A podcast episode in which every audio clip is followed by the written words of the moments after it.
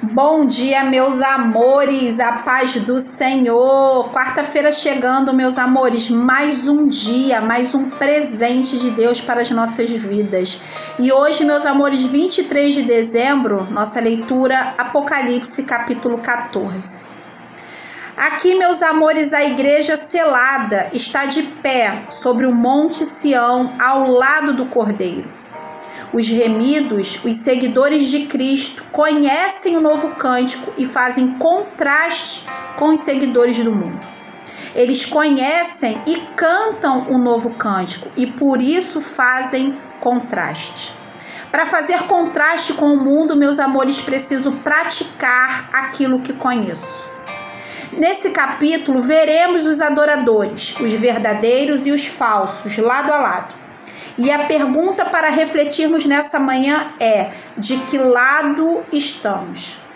Os verdadeiros, meus amores, são os remidos, que, mesmo vivendo em um mundo cheio de apostasia e idolatria, sustentaram sua adoração a Deus. São os que ouviram a voz de Deus são os que deram atenção à voz de Deus, meus amores, são aqueles que negaram a si mesmo para seguir Jesus. São imaculados porque não se corromperam com os padrões do mundo. E com isso, no dia do juízo, estarão de pé ao lado do Cordeiro.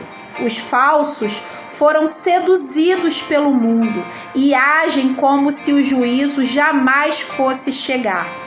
Porém, ainda nesse capítulo, recebem a oportunidade de mudar de lado através do arrependimento.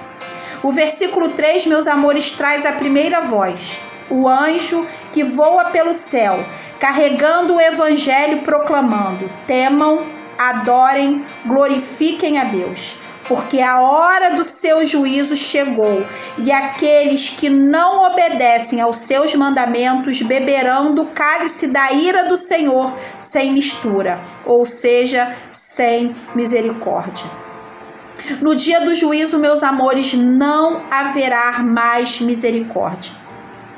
Meus amores, a segunda voz vem dizer que o mundo vai cair e com ele, meus amores, cairão também todos aqueles que foram seduzidos e enganados por ele.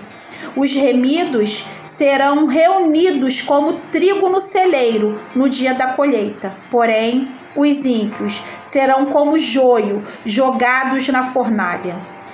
Hoje, meus amores, ainda é o dia da oportunidade.